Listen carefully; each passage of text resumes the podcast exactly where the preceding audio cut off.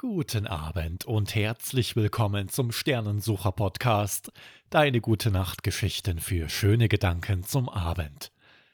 Erik und Hoppel sind auf den Dachboden geklettert und in der Truhe da hinten ist etwas.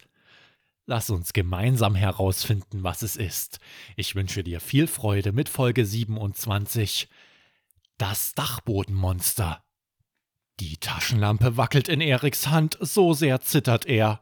Hoppel krabbelt auf dem Arm hinab, schnappt sich die Taschenlampe und klettert wieder zurück auf Eriks Schulter. Hm, alles gut, Erik. Wir machen jetzt Teamwork. Erik läuft und Meister Hoppel leuchtet. Erik und Hoppel schlürfen auf die Truhe zu. Hm, wenn da drin kein Schatz versteckt ist, esse ich nie wieder Möhren. Mit jedem Klopfen bewegt sich die Truhe, als würde jemand hinaus wollen. Hoppel, da ist ein Monster drin. Hm, glaubst du etwa ein Monster? Nein, aber ich will nicht wissen, was da drin ist. Erik dreht sich um und will gerade wieder zur Tür, da ist es plötzlich dunkel.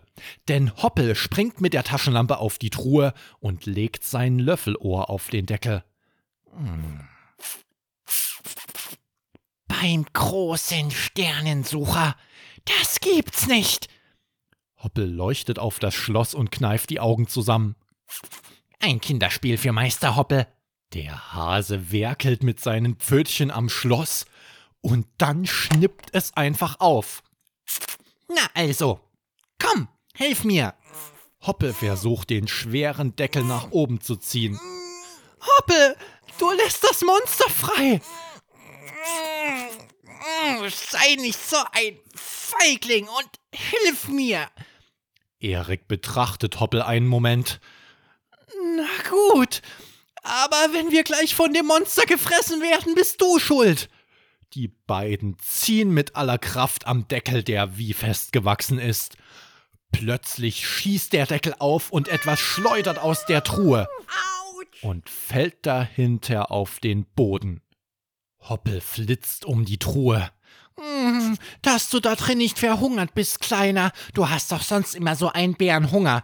Glaub nicht, dass Bruno und Bummi dir Honig übrig gelassen haben. Erik leuchtet hinter die Truhe. Neben Hoppel sitzt ein Bär, der in etwa so groß ist wie Papas Hand und reibt sich den Kopf. Erik strahlt wie an seinem Geburtstag. Barney! Was Erik Hoppel und Barney gemeinsam erleben, hörst du in Folge 28. Und wenn dir diese Geschichte gefallen hat, dann danke ich dir, dass du den Sternensucher Podcast abonnierst und auch deinen Freunden weiterempfiehlst. Und jetzt eine gute Nacht. Dein Mario Mietig.